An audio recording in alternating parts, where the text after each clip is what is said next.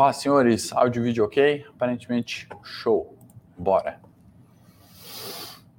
Pam, pam, pam, pam.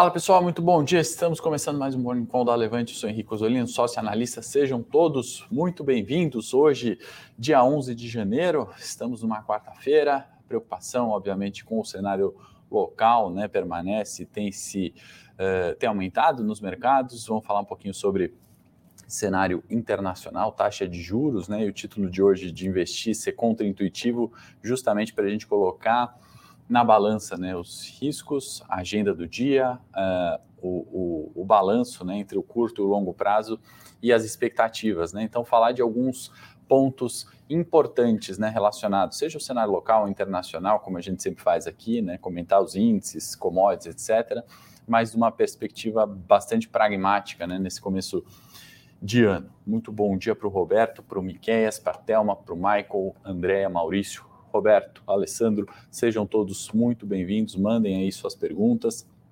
Você que está chegando agora, ainda não curtiu o Morning Call, curta, compartilhe, se inscreve no canal da Levante, é importante para a gente manter esse grupo de investidores aí qualificados ou iniciantes que estão se qualificando, né, para a gente certamente conseguir, né, pegar esse mundo dos investimentos que muitas vezes é contraintuitivo, né, parece difícil, parece ser pouco amistoso e, e muitas vezes desanima, né? Eu vou falar alguns fatores do que desanimam, né? E as expectativas, as perspectivas de curto prazo muitas vezes parecem ser é, ruins ou desanimadoras, né? Mas a forma como a gente tem que olhar para esses fatos, né? Seja o, o, de domingo aqui no cenário local, seja uma política de Covid zero na China uh, sendo mais restritiva ali em meados de julho do ano passado, né? Então, todos esses fatores, né, os fatos ruins, como a gente poderia, de uma forma, né, que a gente aborda diariamente, né, a notícia, a análise dessa notícia,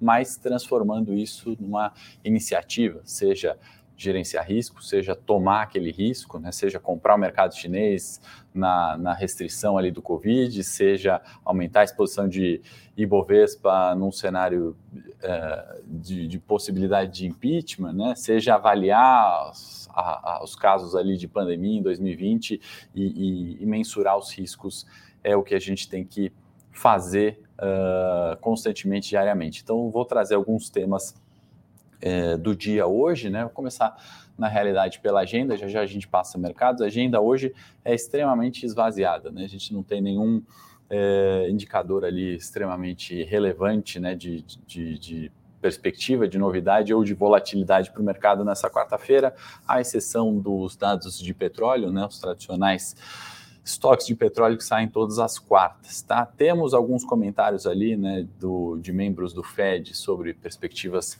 econômicas, obviamente a gente acompanha, né, são interessantes ali uh, de ver a análise, a leitura, o entendimento, uh, obviamente, do Fed, Banco Central Mundial, uh, sobre juros, aquecimento, recessão econômica ou não, né, e a gente traduz isso para vocês. Imagino que não tenha nenhuma grande novidade, nenhuma nova tese ou premissa ali a ser colocada hoje, por isso eu falo agenda esvaziada. E no fechamento de mercado, 10 e meia da noite lá na China, dados de inflação, obviamente, para a gente repercutir na quinta-feira por aqui, tá bom? Então mandem suas perguntas, mandem suas dúvidas, suas sugestões, eh, elogios, críticas, são sempre também muito bem-vindos. Já já a gente vai compartilhar, ou melhor, vou pedir para a produção compartilhar aí com vocês ah, o nosso relatório hoje, né? A gente montou um relatório gratuito e vamos disponibilizar nesse link sobre Petrobras, né? A gente uh, traz esse tema à tona, né? Porque sempre tem uma enxurrada de perguntas, uma série de tomadas de decisão errada né, no curto e no longo prazo sobre essa companhia. Né? A questão da ingerência política é muito forte, apesar do, do da minha opinião, né, dos papéis estarem descontados e é, principalmente né, o investidor iniciante com aquela expectativa de recebimento de dividendos alto, né, como foi em 2022, né, uh, estima isso que é perpétuo, né, e vem para 23 querendo uh, investir na Petrobras com essa é, é, com essa expectativa. Então, eu queria compartilhar esse relatório que a equipe de análise montou, né? É só clicar no link, deixar o seu e-mail e a gente envia gratuitamente para comentar né, um pouquinho da nossa perspectiva, que vai ser um ano de mais investimento e de menor distribuição de dividendo, tá? Então, análise completa né, do porquê isso e como que a gente pode se beneficiar disso, seja você que tem ela em carteira, seja você que está pensando em comprar, seja você que não gosta do ativo, essa análise extremamente importante, só clicar no link, deixa o seu e-mail e a gente envia esse relatório gratuito, tá? Inclusive, né, para quem está preocupado, né, com, com, o futuro ali da companhia, vale lembrar, né, que se a gente seguir a regra e essa é uma questão importante, né, de ser debatida, e a gente pode debater uma outra oportunidade, o plano estratégico ali de 23 a 27 está definido, né? Aquilo lá que deve ser seguido, é, aquilo que deve ser precificado é, pelos investidores da Petro, tá? Então não teve alteração no plano estratégico tá? Ela está descontada, na minha opinião? Sim, né? Está descontada por quê? Pelo fato de ingerência, não estou é, só criticando o governo atual, o passado, não estou fazendo apologia política nem para um lado nem para o outro, mas esse desconto histórico da Petro frente aos pares é pela própria composição, né? pela própria participação estatal da companhia. O relatório está bem bacana, por isso que eu estou falando bastante tempo vale né, a gente sempre estudar Petro pelo peso dela no nosso Ibovespa, né? Vale Petro, a gente está falando de quase é, é, de mais de 30% do índice, né? Então a gente está falando de quase um terço ali de composição de Ibovespa, é, extremamente importante a gente entender o que se passa com essas companhias, tá? Paulo, os ativos específicos, né? Eh, de petróleo que você pediu, né, 3E, Petro Recôncavo, uh, e a Cielo e a B3, a gente vai comentar no Morning Técnico 9 horas na sequência, tá? Então peço para esperar um pouquinho, a gente faz essa introdução macro aqui, né? E no Morning Técnico 9 horas a gente bate todos os papéis. Bom dia para você, bom dia Alexander, bom dia para o Caio, Jorge, para todos que estão chegando agora, tá?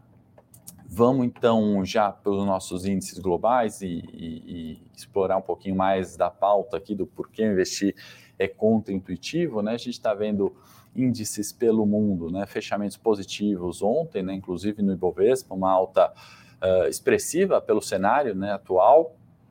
Dow Jones, S&P e Nasdaq, né, continuando ali uh, no terreno positivo, Europa, né, toda em alta novamente, né, a gente olhando uh, o mês, né, ou olhando um pouco mais, uh, com um pouco mais de cuidado, né, frente ao que foi o ano de 2022, bastante ruim para os mercados europeus, uma certa retomada ali positiva e Ásia-Pacífico não foi diferente, né, exceção do CSI que caiu 0,19, tivemos fechamentos positivos, tá? Queria comentar um pouquinho sobre um tema que vai ser extremamente relevante, né? Ele não é um tema novo, a gente abordou, né? O mercado olhou com bastante cautela uh, em 22 para isso, né? Aqueles riscos de recessão, né? Estamos uh, em recessão global e eu trago o indicador aqui da Bloomberg, né, o, um, um índice ali uh, econômico de PIB, né, rastreando o PIB, né. Obviamente, sempre que a gente vê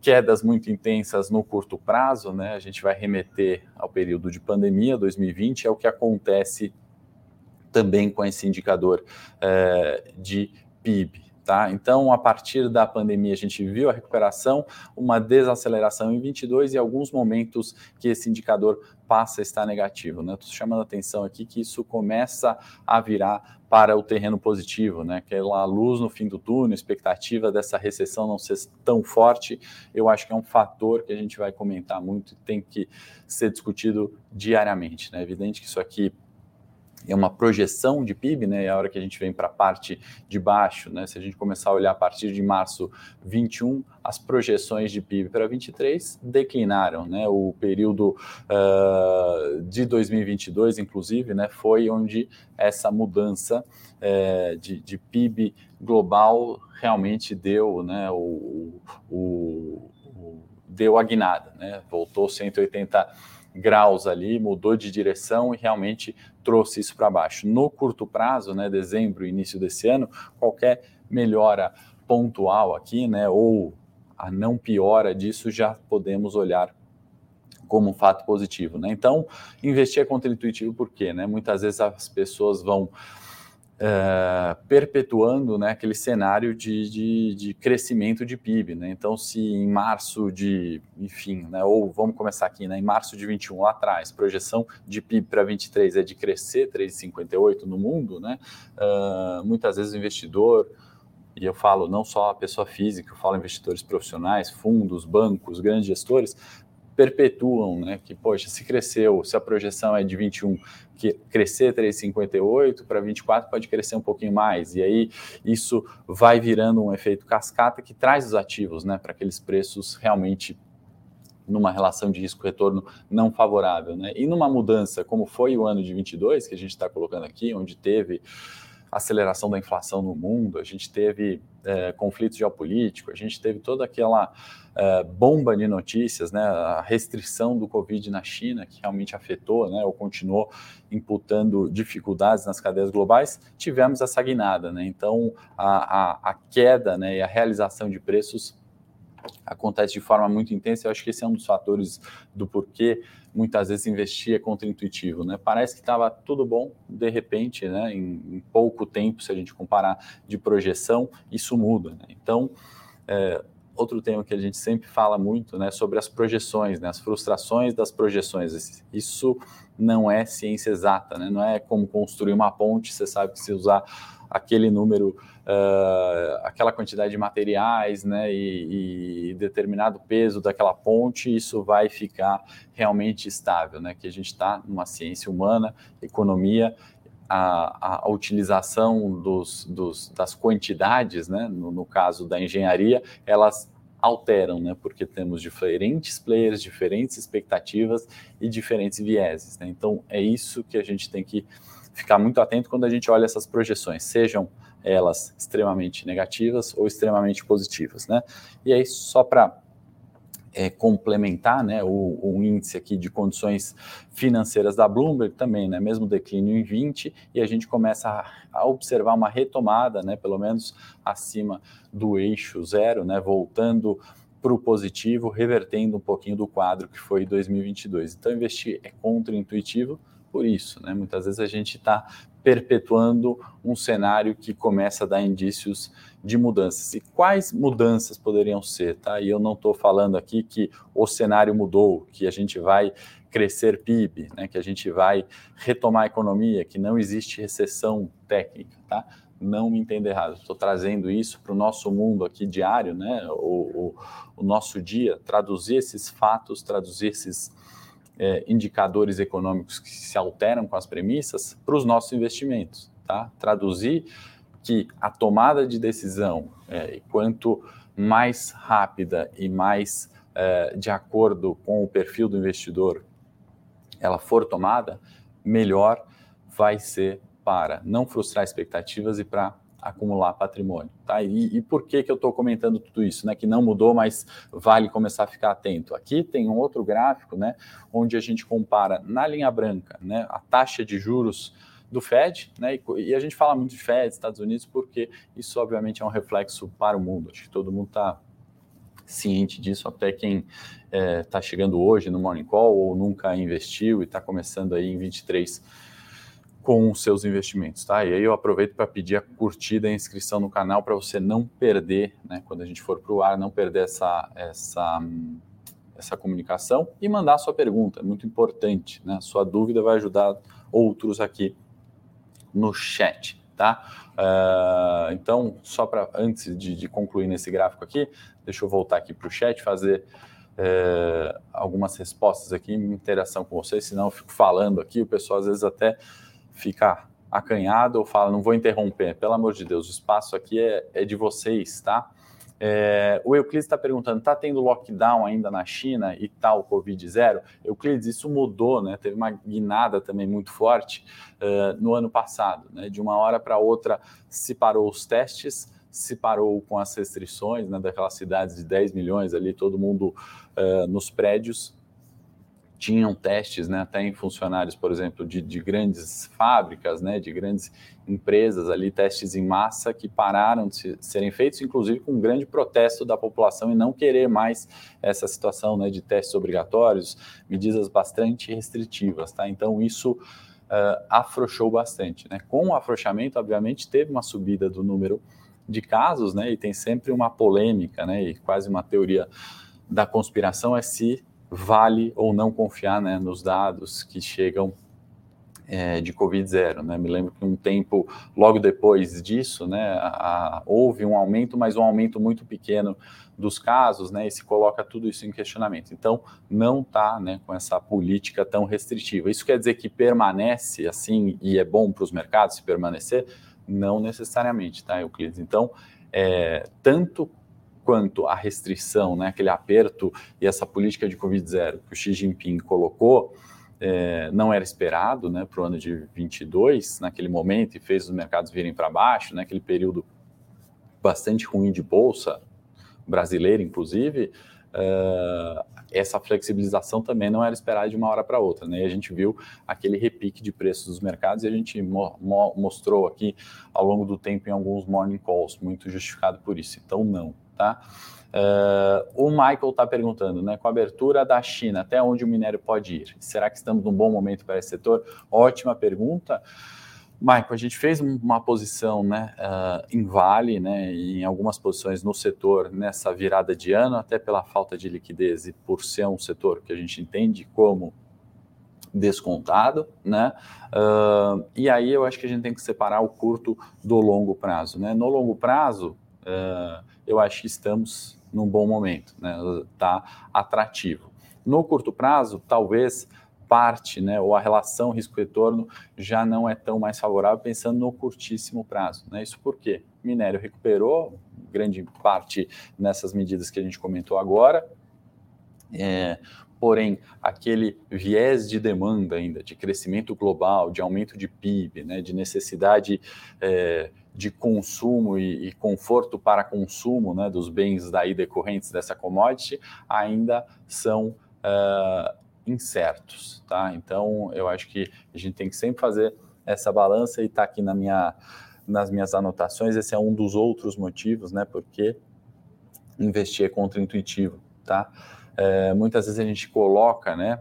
É, uma série de premissas. Né? A gente tem uma infinidade de tabelas aqui. Eu acho que quem nunca trabalhou com o mercado financeiro, né, talvez não tenha ideia da quantidade de é, é, ferramentas né, que você tem que utilizar para medir essas premissas. Né? Temos uma equipe aqui gigante né, de pessoas, de analistas, de, enfim, é, estagiários, de, de, de, de pessoas olhando o tempo inteiro essas premissas, medindo e, e estimulando né, uh, a, a, a, avaliação da premissa, né, olhar o dado de inflação, projetar ele por si só usando a melhor técnica, né, não, não garante é, retorno. Então, a quantidade de, de itens necessários para ser a gente ter minimamente uma performance adequada é, é, é gigante, né? E aí muitas vezes quem entra, né, e aí restringe tudo isso que você tem que analisar e falar assim, poxa, invadiram Brasília, o mercado cai,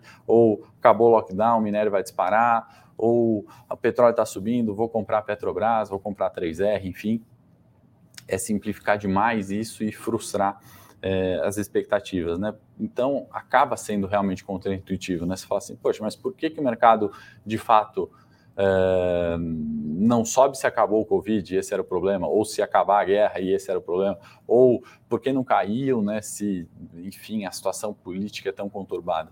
Olhar essas pequenas mudanças, né, o que fazem a diferença. Né? Então, é olhar um pouquinho desse gráfico que eu vou concluir, é, o, o, do setor externo aqui, quando a gente falou de condições financeiras, recessões, toda essa questão que vai ser muito relevante, é um dos pontos fundamentais, não novos, mas fundamentais para esse ano, justamente nisso, né? Será que de fato o Fed continua a subida de juros e aqui o mercado começa a colocar em xeque isso, né? Então você tem aquele período que é muito terrível e difícil de ser operado, que é a guinada, né? A mudança. A gente vem de um juros negativos, né? E isso foi por 10 anos. Aqui no gráfico de curto prazo parece que não, mas uma estabilidade ali de juros de um tempo muito maior no mundo. A guinada, turbulência nos mercados, e aí, de novo, o investidor tenta perpetuar, né? Agora é juros sempre para cima e vai é, tudo para renda fixa, né? Começa aquelas histórias, ou dolariza o patrimônio, e as medidas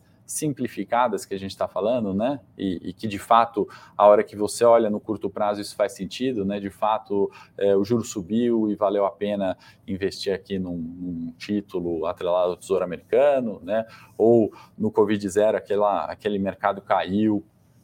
E aí você fala, poxa, de fato isso aconteceu, é, de repente numa put, né, você negocia aí opções, né, você fala, poxa, o Lula foi eleito, isso seria ruim para a estatal, de fato a estatal cai, você olha naquela data a put se valorizando, né, aquela opção que se valoriza com a queda da ação, né, o seguro do carro, vamos colocar dessa forma.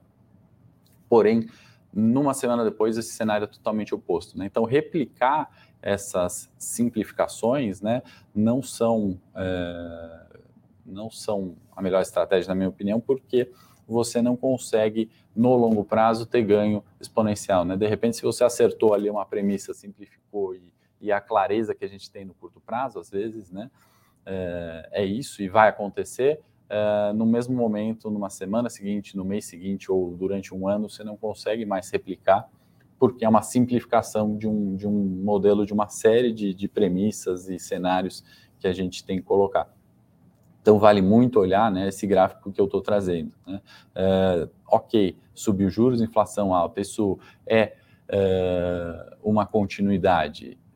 Ok, mas é uma continuidade nessa mesma intensidade, né? Então, a gente subiu 4,5 em 2022, sobe mais 4,5 em 2023, né? Então, essa velocidade né, dos movimentos que são importantes quando a gente está olhando o curto prazo, né? E, e, isso faz total diferença, tá? Quando a gente pega uh, de, um, de, uma parte ali mais fundamentalista, que vale olhar bastante também para o curto prazo, né? A gente tem que sempre olhar para o lucro das companhias, né? Linha azul do gráfico, a gente está vendo projeção, né, do, do lucro por ação do S&P, tá? 2018, né, no corte que eu trago aqui, queda da pandemia, como eu falei, né, todo gráfico que tem pandemia tem essa guinada e depois uma retomada, né, do crescimento de lucros. A linha branca a gente compara com a própria evolução do S&P. Então, se tem crescimento de lucro, tem valorização das ações. Isso não é só para o S&P, a gente pode fazer para Ibovespa,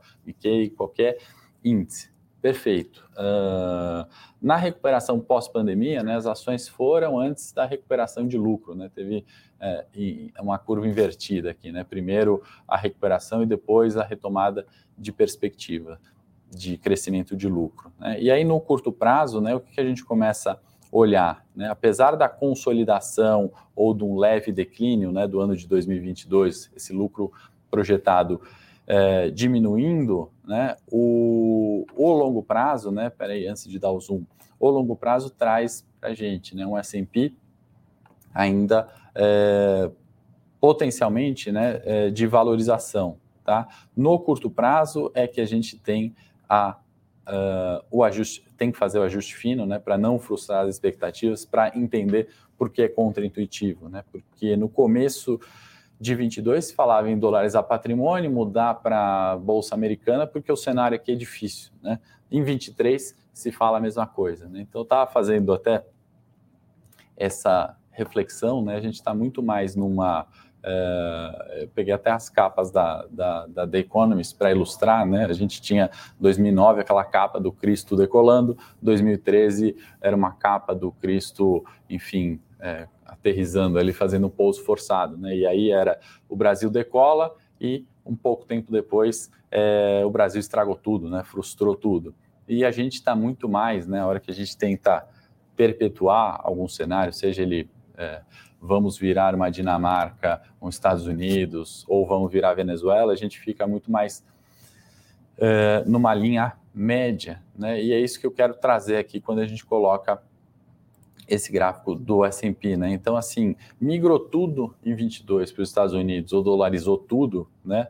Uh, você perdeu dinheiro, né? Que a projeção de lucro caiu, S&P caiu, né? No curtíssimo prazo, se a gente pegar o último trimestre ou os últimos dois meses do ano, né? Esse início de janeiro, a gente está vendo um repique de preços e uma adequação do S&P aos lucros das companhias, tá? Então, é extremamente importante a gente olhar uh, como vai se dar esse crescimento de lucro e essa relação entre mercados. Né? Não estou falando que não tem que investir no exterior, mas certamente eu estou falando que você não tem que tomar uma atitude premeditada de investir totalmente no exterior. Né? E investir no exterior nem é tão difícil assim. Né? A gente tem séries aqui na Levante, no investimento global que o Luiz assina, tem o lucro acima de tudo, que a gente compra BDRs via a própria Bolsa Brasileira, né? como você compra Vale, você pode comprar ação da Apple, da, do McDonald's, do Costco, do Walmart, qualquer empresa uh, que tenha, obviamente, BDRs aqui na nossa bolsa. Então, é importante você combinar isso, né? O importante é combinar, não é excluir, né? Quando a gente exclui, né, torna esse investimento contraintuitivo. Então, Ninguém imaginava em 21, né, ou em 22, que o desempenho de Bovespa poderia ser melhor que dos Estados Unidos. Ninguém imaginava que a inflação do Brasil seria menor que a inflação americana. Inclusive, fechou o ano ontem é, 5,8 de inflação, uma inflação elevada, ainda além da meta, né, já puxando um pouquinho para Brasil, né, a gente tem ainda uma projeção da, de 2023 da inflação novamente ser acima da meta, e é terceiro ano consecutivo furando a meta. Porém, né, dado o cenário, né, dado que foi o ano de 22, a gente teve aquela projeção né, uh, não se concretizando. Né? Então, é sim contraintuitivo e ajuda a hora que a gente olha esses movimentos. A gente olha o lucro, tendência de crescimento ou não desse lucro, né? quando a gente olha é, a, a, continuidade ou a velocidade dos aumentos de juros, como a gente fez agora há pouco. Tá? Antes de continuar, deixa eu ver se tem mais perguntas aqui. O Alexandre está falando, parece que a bolsa caminha para normalização, hoje vai ser um dia bom. Tomara, né, Alexander, é, o que queremos. Lucro acima de tudo promete 10 operações no mínimo. Em dezembro tivemos bem menos que isso. Janeiro está parecendo que teremos menos também. Orange, eu me lembro que é, na média a gente está com as 10 operações por mês, tá? Não sei de fato ali contabilizar, eu acredito que não tivemos menos que isso, não, é, em dezembro, tá? A gente teve bastante é, opção, a gente tem renda fixa, então aqui, ao que me consta, tá tudo é, dentro da, da, da, daquilo que a gente prometeu, né? De quantidade e principalmente, Orange, de rentabilidade, né? Evidente se o mercado uh, mudar, né? E janeiro, enfim, uh, eu, eu, não ter como entregar 10 operações, eu, eu vou sentir muito, eu vou falar, olha, não tem pessoal, desculpa, furamos, mas é porque realmente não tinha operação. Eu acredito que não, tá? Porque tudo que a gente faz ali, né, seja com BDS, com Sumi Trade, com long and shorts, a gente tá, é, tem bastante opção e tem bastante oportunidade. E mais do que isso, né, mais do que a quantidade de operações né, que a gente promete, eu acho que é importante falar da rentabilidade é, desse do produto, né, da performance. Né? Lembrando que a gente levou essa série lucro acima de tudo, pensando no cenário eleitoral, nesse cenário extremamente conturbado e para o ano de 23, né, daquele ou deste cenário tão incerto, e a gente fez aqui uma simulação recente, né? O cara que investiu uh, X, não vou falar de valores, mas no combinado que fez todas as estratégias, 56% é, no lançamento ali de meio de setembro, né, do cenário eleitoral. Então, estamos falando de, de três meses, a grosso modo, com essa rentabilidade, tá? Orange. Então, essa é ideia, justamente é isso que você coloca aí, que a gente coloca, independente das turbulências de mercado. Porque é um pouquinho do, do que a gente está falando no Morning hoje, né? É contraintuitivo investir? Sim. Então, a gente tem um momento onde a gente operou muito long em short, e aí, se eu não me engano, de 16 operações, 3 deram stops, né? Uh, a gente teve um outro momento nesse, nesse curto espaço de tempo de eleição onde tivemos mais opções, tivemos momentos uh, e estamos tendo momentos favoráveis para investimento no exterior via BDR. Né? Então, essa combinação que a gente tem no produto, Uh, o NEM colocando ali né, algumas falas do presidente de Petrobras, Petro abaixo de 23, com o fim da paridade dólar, será que volta aos R$ reais, como caiu no governo do PT anterior? Ótima pergunta, né, Isso a gente coloca é, algumas das perspectivas importantes disso no relatório de Petro, tá? Uh, uh, e, e, e, tem as desmentiras do governo, né? Então, os planos, é o que eu falei de Petro ali, né? Baixa o relatório depois, uh, o, o, plano estratégico está ali setado, né? Uh, as definições né, de paridade, de preço de Petro, do, do, é sempre essa polêmica, né? Então, assim, é o ruído e o fato que a gente tem que estar tá olhando. Infelizmente, não tem como a gente falar e ninguém sabe te falar, né? Olha, vai acabar e volta para quatro. A questão é projetar essas premissas, né? É exatamente a pauta de hoje, né? De parecer contraintuitivo a 23 reais, né? Vamos pensar fosse uma empresa é, privada, é algo extremamente descontado, né? Se a gente comparar com as outras petrolíferas no mundo, é algo assim inimaginável, né? E aí tem essa questão política, governo, ingerência, quanto que de, de, de risco ali, ou quanto de retorno a gente tem que exigir por isso, né? É essa a volatilidade do mercado. Uma hora parece que é 10%, outra hora é 5%, outra hora é 20%. Né? Então, no cenário da incerteza, que você está perfeito na sua colocação, é o principal, né?